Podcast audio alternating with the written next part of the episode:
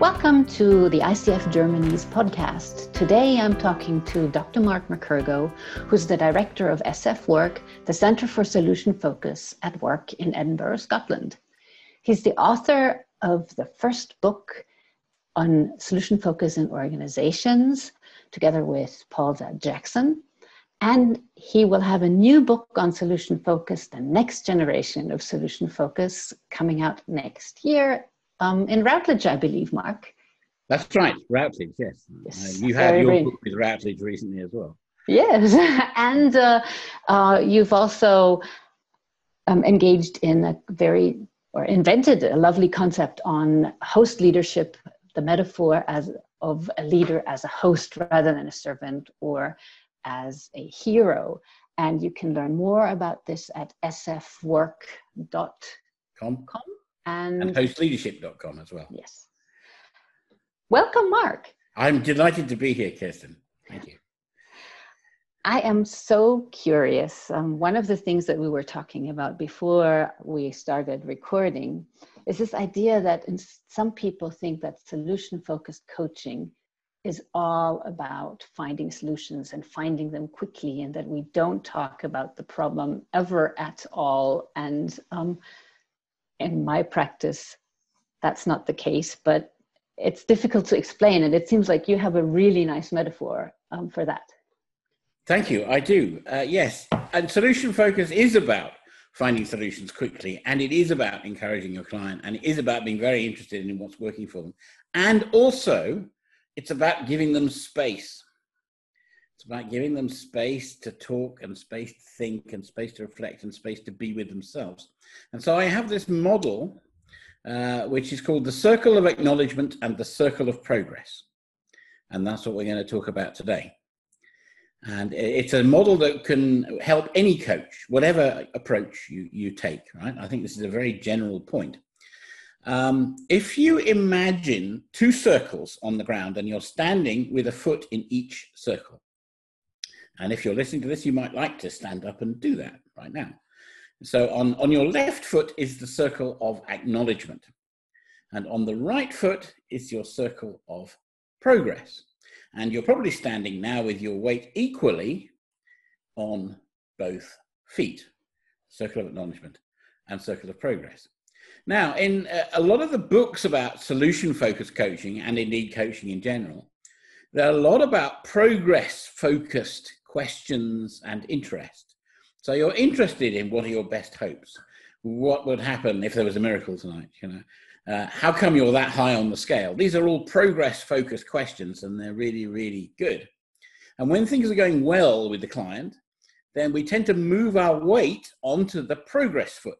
So if you want to do that now, move your weight onto the progress foot, uh, but leave a little bit of contact with the ground in the other foot, yeah, the acknowledgement foot. And that's great if things are going well and the client is is is finding help and finding you know the, help in the conversation. They come back to now standing on both feet again.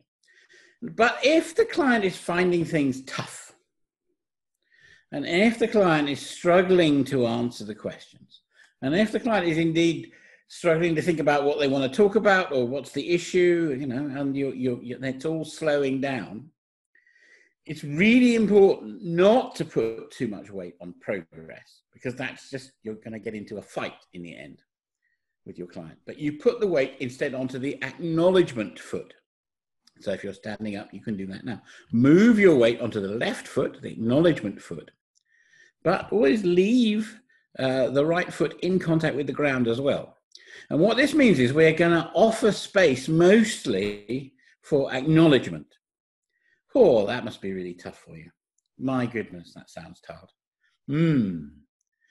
Wow. Dear oh dear. And but giving a lot of space. And, and simply letting the client sit with what they have and you just accept that for a moment you're going to sit with what they have.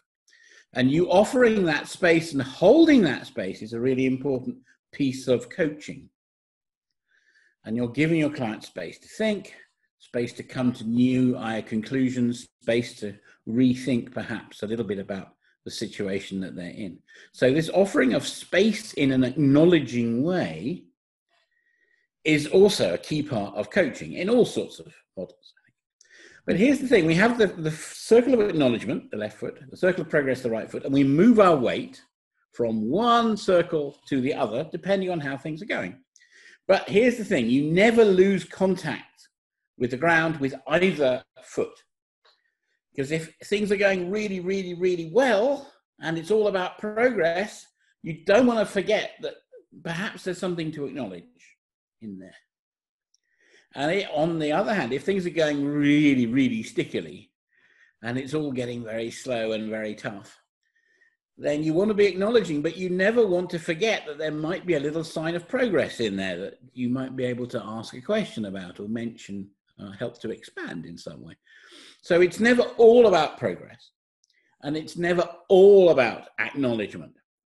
Because if it's all about progress, that looks like what some people call solution forced coaching, yeah, uh, where you're marching the client around, and they, and of course, if you try and push anyone too fast, they'll resist you, even if mm-hmm. they want to go in that direction. That's one of the strange things. That, and I see people trying to go faster than their client, and that ends up again in a fight very often. Mm-hmm. Uh, and I'll come back to that point in a minute. On the other hand, if you're going too slowly, uh, that's that's a better that's a better fault than going too fast because your client will start to hurry you up. but you must be. But so it's never all about progress, but it's also never all about acknowledgement. If it's all about acknowledgement, then you kind of never get anywhere, uh, and you sit there. Everyone has a nice time, and maybe you, you you have a good for a long client relationship that, but you really you're not going to get very far. So it's never all about acknowledgement despite what Carl Rogers and his friends might say. So acknowledgement is a very important piece of coaching, but it's not the only piece. Uh, and interest in progress is also important. So it's about this moving the weight from one foot to the other, but never forgetting either foot. Uh, and I, it's a model that I get people in workshops to make stand and move from one foot to the other. And then we try it out. And the coaching books, as I said, focus a lot on progress and sometimes not very much on acknowledgement. But if I mm. watch good coaches in action, they're always, you know, giving space in the right places and they're always on the lookout for a, a chance to slow down. Because, as we all know, sometimes slowing down is the quickest way to get there. And uh, so, you know, Insoo Kim Berg, one of the founders of Solution Focused Practice, used to quote, I think it was the Buddha or somebody who said, "If you want to be fast, go slow." Um, and that's true sometimes. Uh, it's not true all the time. Sometimes it's a good way to go slow. So, circle of acknowledgement, circle of progress, moving the weight from one to the other, but never taking either foot off the ground. That's my message for coaches today. And how do you know when to switch? Well, that's that's an interesting question. That's an interesting question.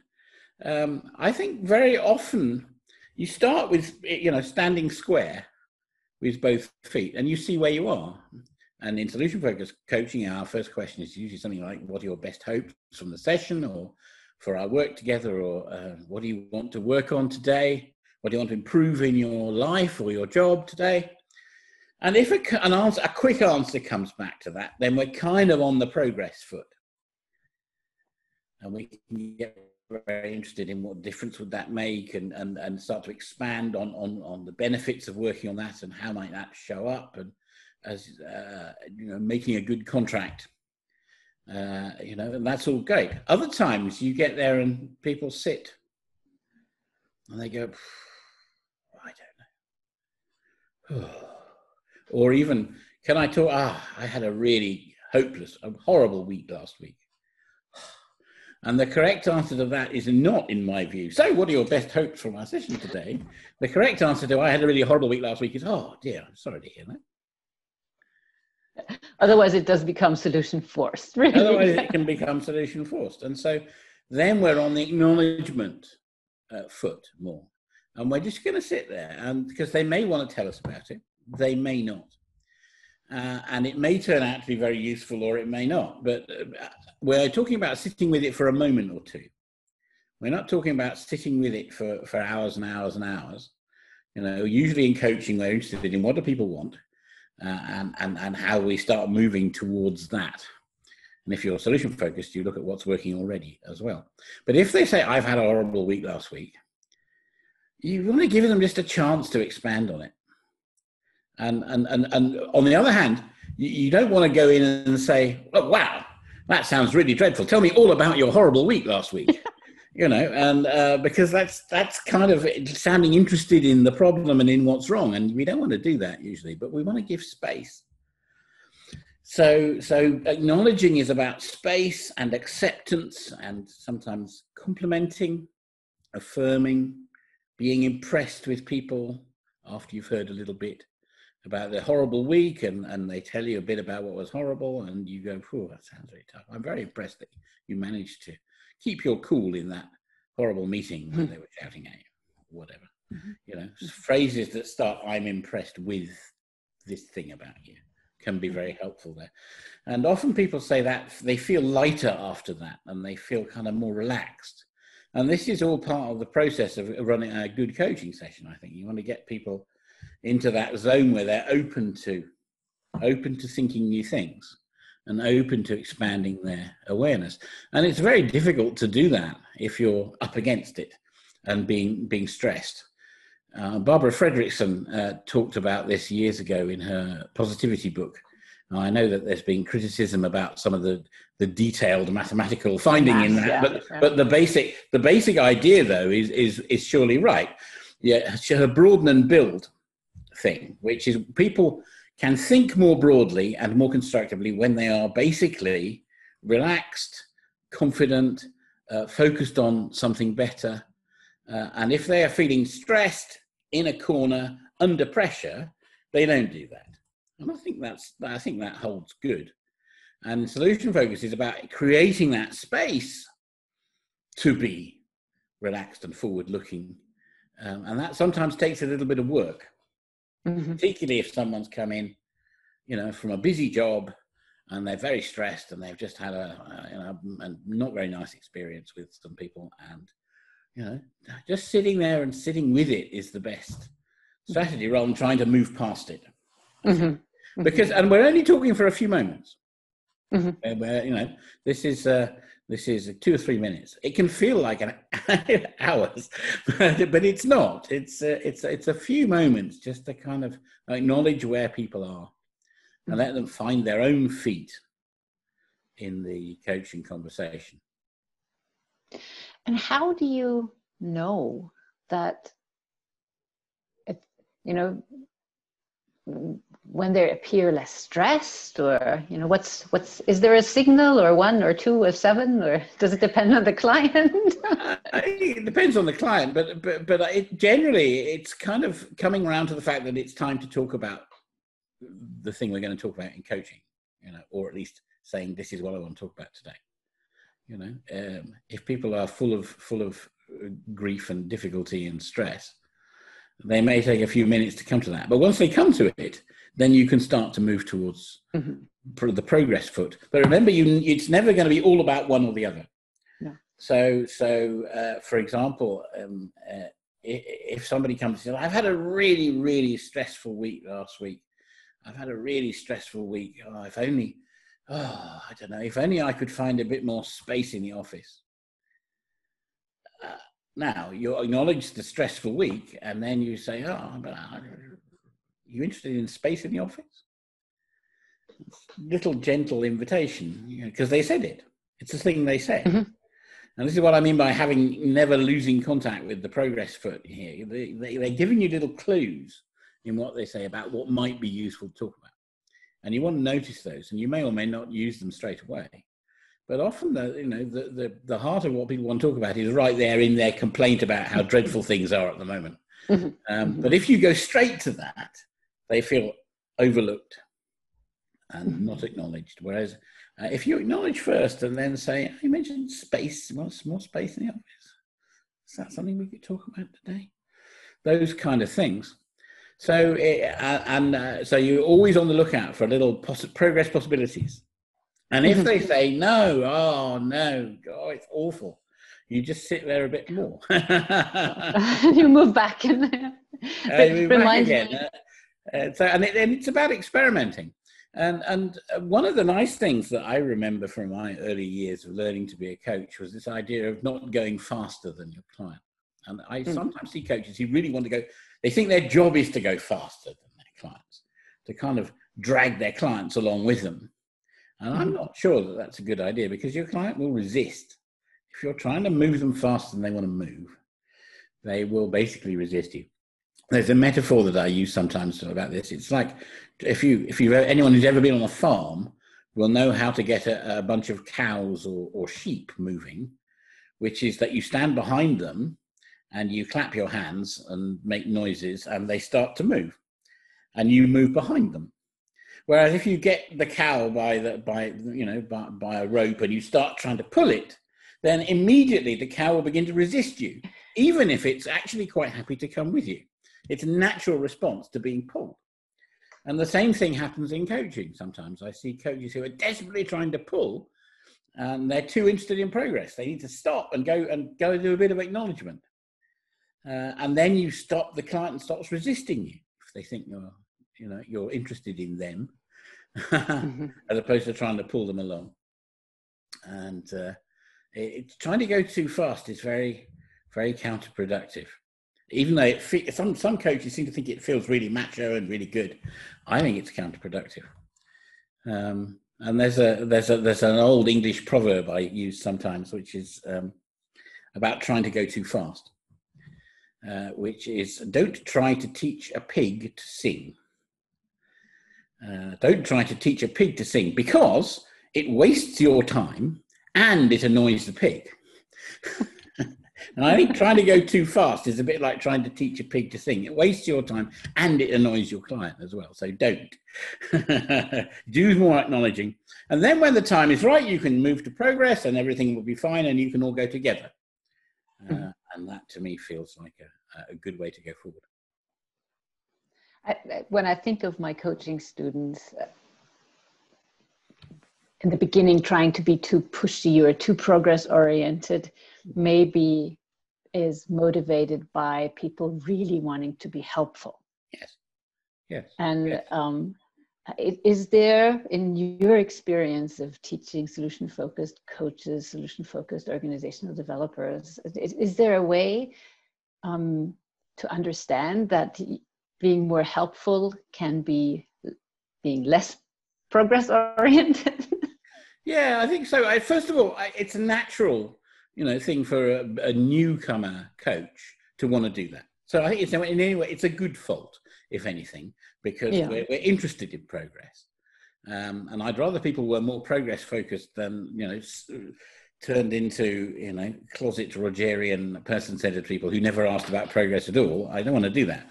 So first of all, I would congratulate them on their keenness uh, to to be interested in progress, and then I might give them an exercise I used to do uh, which uh, I pinched from Nancy Kline, who wrote the book Time to Think, which I think is mm-hmm. a tremendous book, and a lot about acknowledgement. And, and the exercise is called um, What Do You Want to Think About? And uh, mm-hmm. you are in pairs, and the coach asks, What do you want to think about? And the client starts to talk, and the coach is forbidden from saying anything else for seven minutes. Uh, the only other thing the coach can say if the client stops for more than 30 seconds is, What else do you want to think about? And most, most clients can talk for seven minutes quite happily without being interrupted. And they discover that they've come to quite an interesting conclusion, usually at the end of it. And all the coach has, the coach sits there, gives eye contact gently, perhaps nods a bit. You know, so it's not like you're sitting there in stony silence but you're just you're just gently participating in a sort of non-verbal way to gently encourage client to kind of keep going. And I think that's a great art of coaching. So you should focus mm. otherwise. Encourage your client to keep going, when particularly when they're on a useful track. They're talking about what they want. Mm-hmm. They're talking about something that's working for them. They're talking about a good experience to learn from in the past. You can just encourage. You want to encourage them. You don't interrupt them keep keep coming in with your questions you know your your your sharp questions from your book. You want to you want to just encourage them to keep going and that can mean just nodding. Uh-huh. Hmm. Really? Wow. Okay. And also writing thing writing things down. I love to do that. I always have a, a, a notebook and, and, pen in my hand when I'm coaching, and so I can write down keywords that the client uses that are about what they want and what's working, and so I can use the words back to expand. But also writing things down um, has uh, shows you're valuing the words, shows you're taking care, mm-hmm. and these are all mm-hmm. little tiny things which are very often not in the book at least not the beginners mm-hmm. books about coaching, but they're very, very valuable and very important. So this acknowledgement can also look very much like that. But giving space, shutting up, seeing what happens. Uh, and remember, as the coach, you always have a license to ask a question. so you don't have to, you know, you can always step in if you really feel you want to. Yeah, it's, you, it's your, that's your job. But sometimes the best thing is just to let it go and just see where see where the conversation goes. So this this time to think exercise, I, I always used early on in my trainings because it, people were just astonished how far their client could get with no intervention at all, other than a little bit of gentle encouragement. And I think that's a good uh, you know, lesson for us at all times as coaches. It reminds me of a, um, a saying, it's like, don't just do something, stand there. Stand there, yes, yes, yes. And sometimes coaches are a bit too keen to do something and could do with standing there a bit more. And that's a, you know, it's a good analogy for our circle of progress. Do something, circle of acknowledgement, stand there, sit there, nod, wait, you know, look for things to. It's such affirm. a gift. Yeah. And the space to think. Clients love it you know and it's uh, and in the end very very rarely have i heard a client at the end of a session you say you know i wish you could have talked more to me the coach they don't say true. and understanding that this is the, the attention that we're giving the focus that we're allowing that that is that is so valuable. Maybe it just takes a little bit of experience yes. of having experienced the value of it. Yes that's right. And so that's why when i'm training coaches i like to make sure that all our activities are, are real and that you know we're not role playing somebody else. Everyone's talking about their own experience when they're being the client. Mm. so you're feeling the, the benefit and you can give you know feedback to the coach on that as well.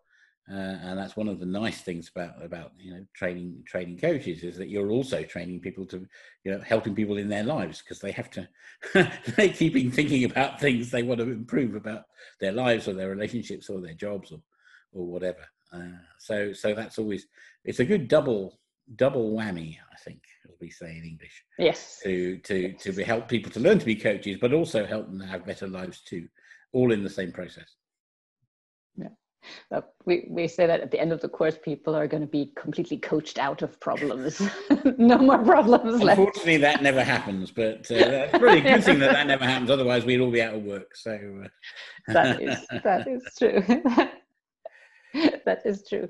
Well, um, thank you very much. Is there anything else that you um, w- we should share? Um, I think you mentioned sfwork.com, host yes. leadership Com, any other resources that you want to point out?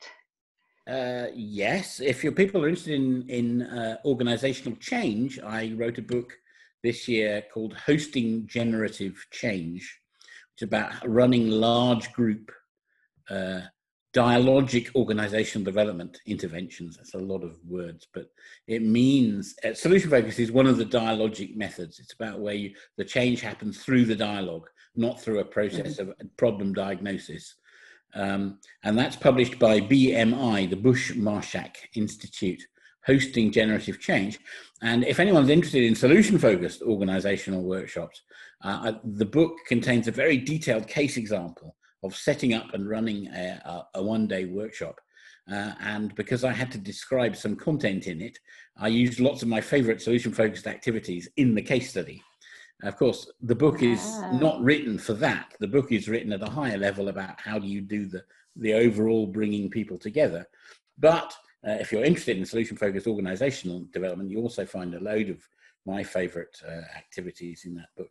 So, those of you who are working with organizations and like solution focused ideas uh, or just want to learn more about how to bring people together in an effective way, then that's a great book too. Hosting Generative Change by Mark McKergow.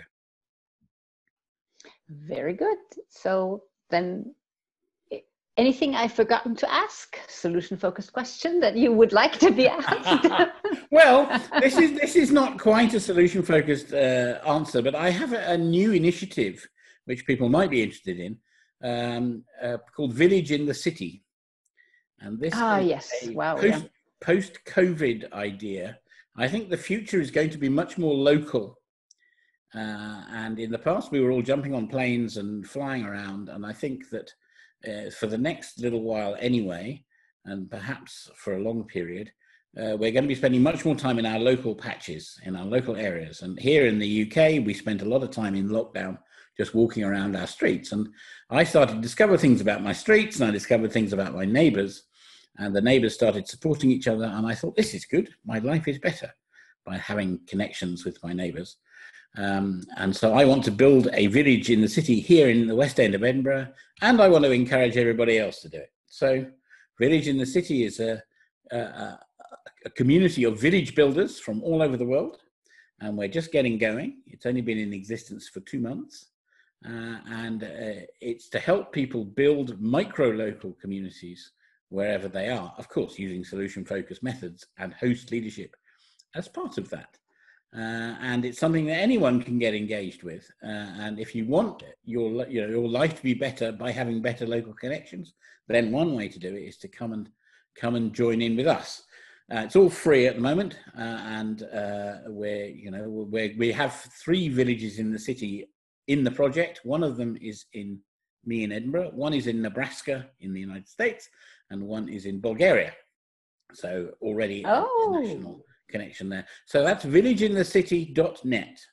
Villageinthecity.net. Do do check it out. It's a kind of new project for me, um, but it feels good for right now to be encouraging people to make better micro local connections and communities. That sounds absolutely fascinating and interesting. And I remember your Facebook posts playing the saxophone during lockdown on your yes, yes. Uh, I stood on the, in the street on the front step of my house here in Edinburgh and played the saxophone, and all the neighbours came out to watch on a Sunday evening and applaud. And uh, I did it for twelve weeks. And uh, it was great, and it's about doing little things like that that help you make connections with your neighbours. And indeed, that's part of what inspired the project and it feels like the right time for a project like this. Um, Indeed. Uh, so, and it's a paradoxical thing. I'm tiny communities all over the world. There's something slightly strange about that as well that I rather like. yes. Well, then, thank you very much for joining us. Thank you for the inspiration. I'm sure that our listeners are going to um, benefit greatly from circle of inf- uh, circle of acknowledgement and circle of progress and experimenting with switching between both circles and um, finding out how just being there is as valuable as doing something and including the engagement with local communities. So thank you so much. Thank you, Kate.